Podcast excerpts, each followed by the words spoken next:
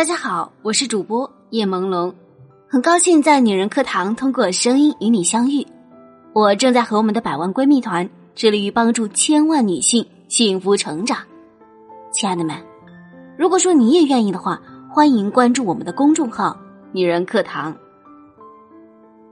今天要和您分享的这篇文章来自卡娃任小小，文章的题目是：五十四岁的巩俐。身材照样刷屏，女人越自律，活得越漂亮。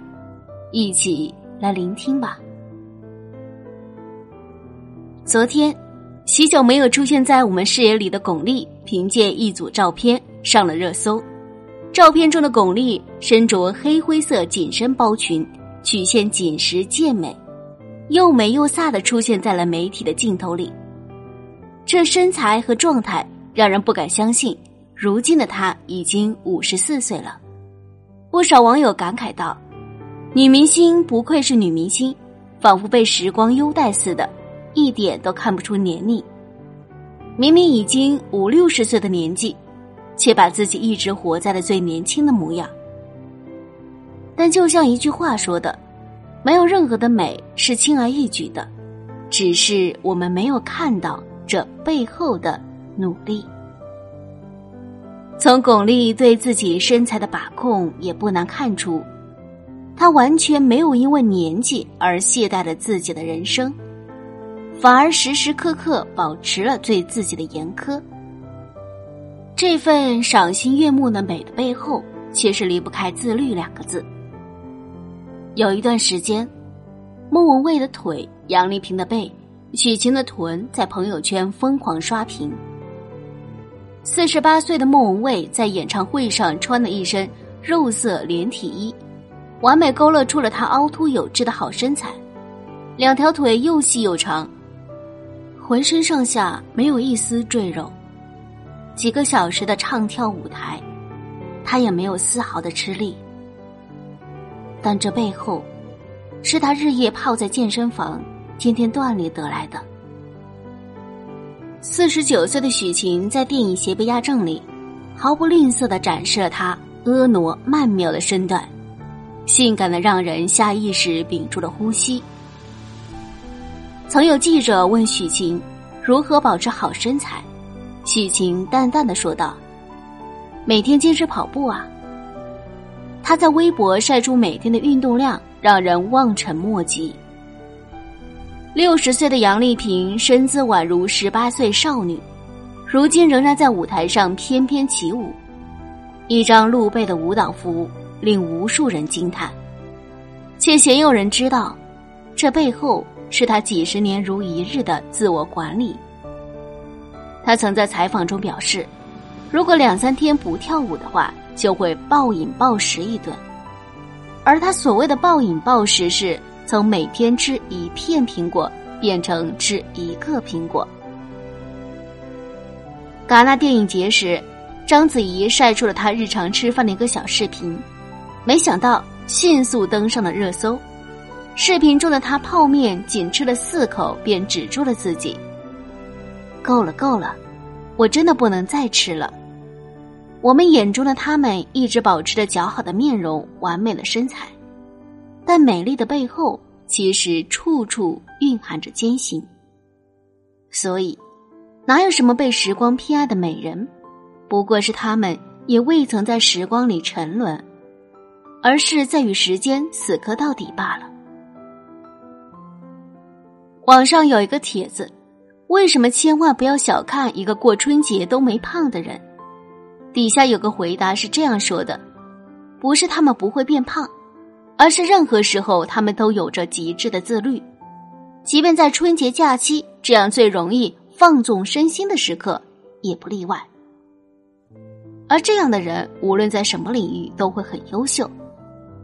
我们总觉得自律很难，其实最难的是自己去逼自己一把的决心。有一张一家人减肥的对比图，曾刷爆了网络。这张图的作者是一名叫小野杰西的摄影师，他们一家人最初都在生活的摧残下，有了不同程度的岁月的痕迹。后来父亲生意失败，儿子为了鼓励父亲，便制定了一个计划，一起锻炼身体。起初，小野杰西的父亲完全坚持不下来，但慢慢的，他感受到了锻炼带给他的改变。六个月的时间，通过健身和科学饮食，一家四口每个人都有了明显的变化。父亲的啤酒肚没了，儿子的身材紧致壮硕了，媳妇产后也练出了小蛮腰。母亲也比以前瘦了两圈，一家人看起来年轻了不止十岁，而父亲也从生意失败的阴影中走了出来，变得自信开朗起来。自律很难，但自律过后的人生很爽，它带来的不仅仅是身材上的紧致，而是生活状态上的焕然一新，变得跟以前不一样，更加积极，更有朝气。人生其实很公平，他不会辜负任何一个真正努力自律的人。你付出的每一滴汗水，坚持的每一分钟，都会让你变成更好的自己。而当你变得足够优秀的时候，世界也会回报你以温柔。西奥多·罗斯福曾说：“有一种品质，可以使一个人在碌碌无为的平庸之辈中脱颖而出。这个品质不是天资，不是教育。”也不是智商，而是自律。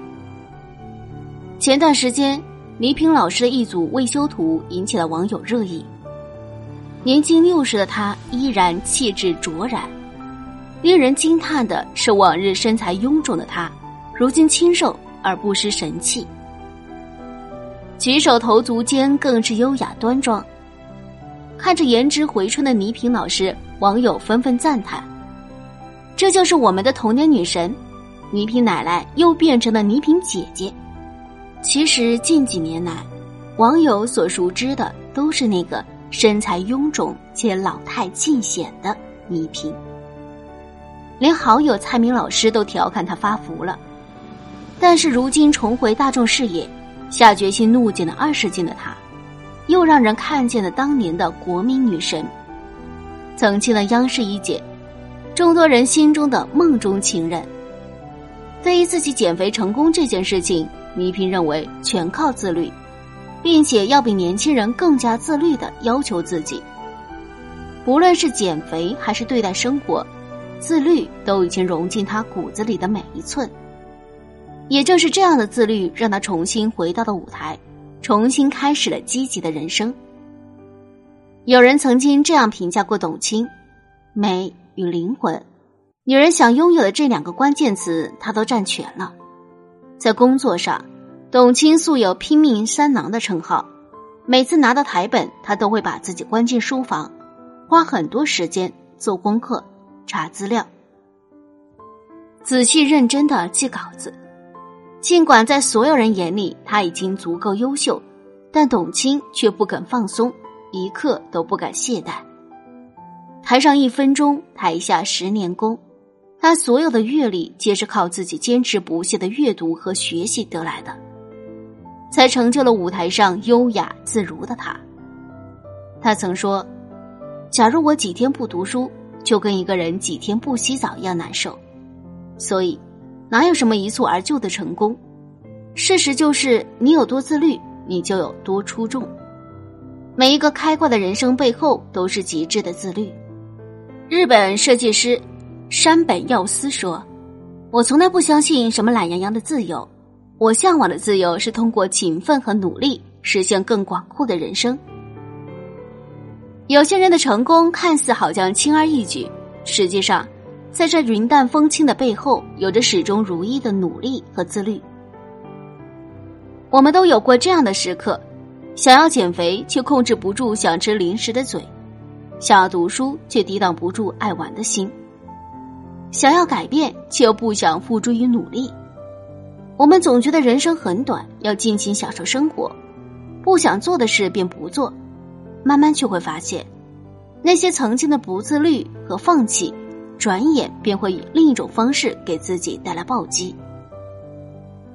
蔡康永有一段话是这样说的：十五岁觉得学游泳难，放弃学游泳；到了十八岁，遇到一个你喜欢的人约你去游泳。你只能说，我不会。十八岁觉得学英文很难，放弃学英文；二十八岁出现一个很棒，但要会英文的工作，你只好说我不会。人生前期越嫌麻烦，越懒得学，后来就越可能错过让你动心的人和事，错过新风景。我们总是想做的事很多，但真正付出努力做到的事情太少。自律不容易，但唯有自律才能配得上你想要的生活。但请记得，你有多自律，就会有多自由。无论是身体还是人生，都是如此。在节目的最后，还有个好消息要通知大家。值此女人课堂三周年庆及共建共学百万奖学金项目启动，我们邀请你一起来学习成长，并且由我们女人课堂的新密会全力赞助我们高额奖学金。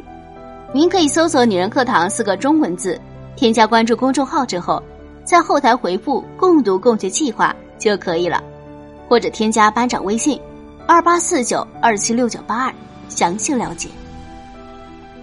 今天的节目就是这样。咱们下期节目再会。